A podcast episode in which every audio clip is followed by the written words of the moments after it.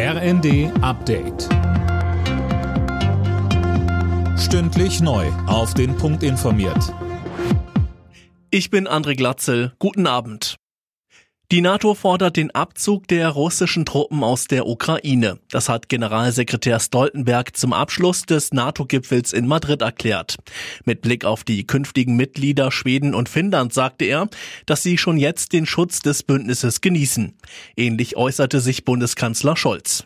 Deutschland wird die Ratifizierung des Beitritts noch in dieser Woche beginnen und sehr schnell abschließen. Und wir stehen bereit, beiden Staaten schon jetzt Beistand zuzusichern, solange der Prozess der Aufnahme noch nicht formal ganz abgeschlossen ist. US-Präsident Biden kündigte außerdem an, dass die USA der Ukraine nochmal Waffen im Umfang von 800 Millionen Dollar liefern werden. Der Energiekonzern Uniper hat den Bund um Hilfe gebeten.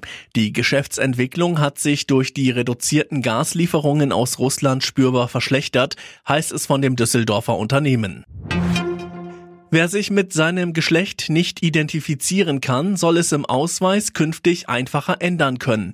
Das sieht das neue Selbstbestimmungsgesetz vor, das das über 40 Jahre alte transsexuellen Gesetz ablösen soll. Dieser Schritt sei überfällig, so Familienministerin Paus. Die freie Entfaltung der Persönlichkeit, die Achtung der Privatsphäre und die Nichtdiskriminierung, sie gehören zu den von unserem Grundgesetz garantierten Rechten.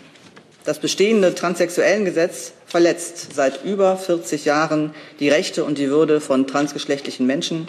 Immer wieder hat das Bundesverfassungsgericht dem Gesetzgeber aufgetragen, dieses Gesetz zu reformieren.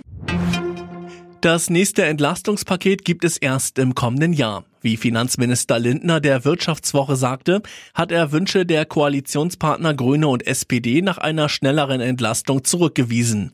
In diesem Jahr sei dafür kein Geld mehr da. Alle Nachrichten auf rnd.de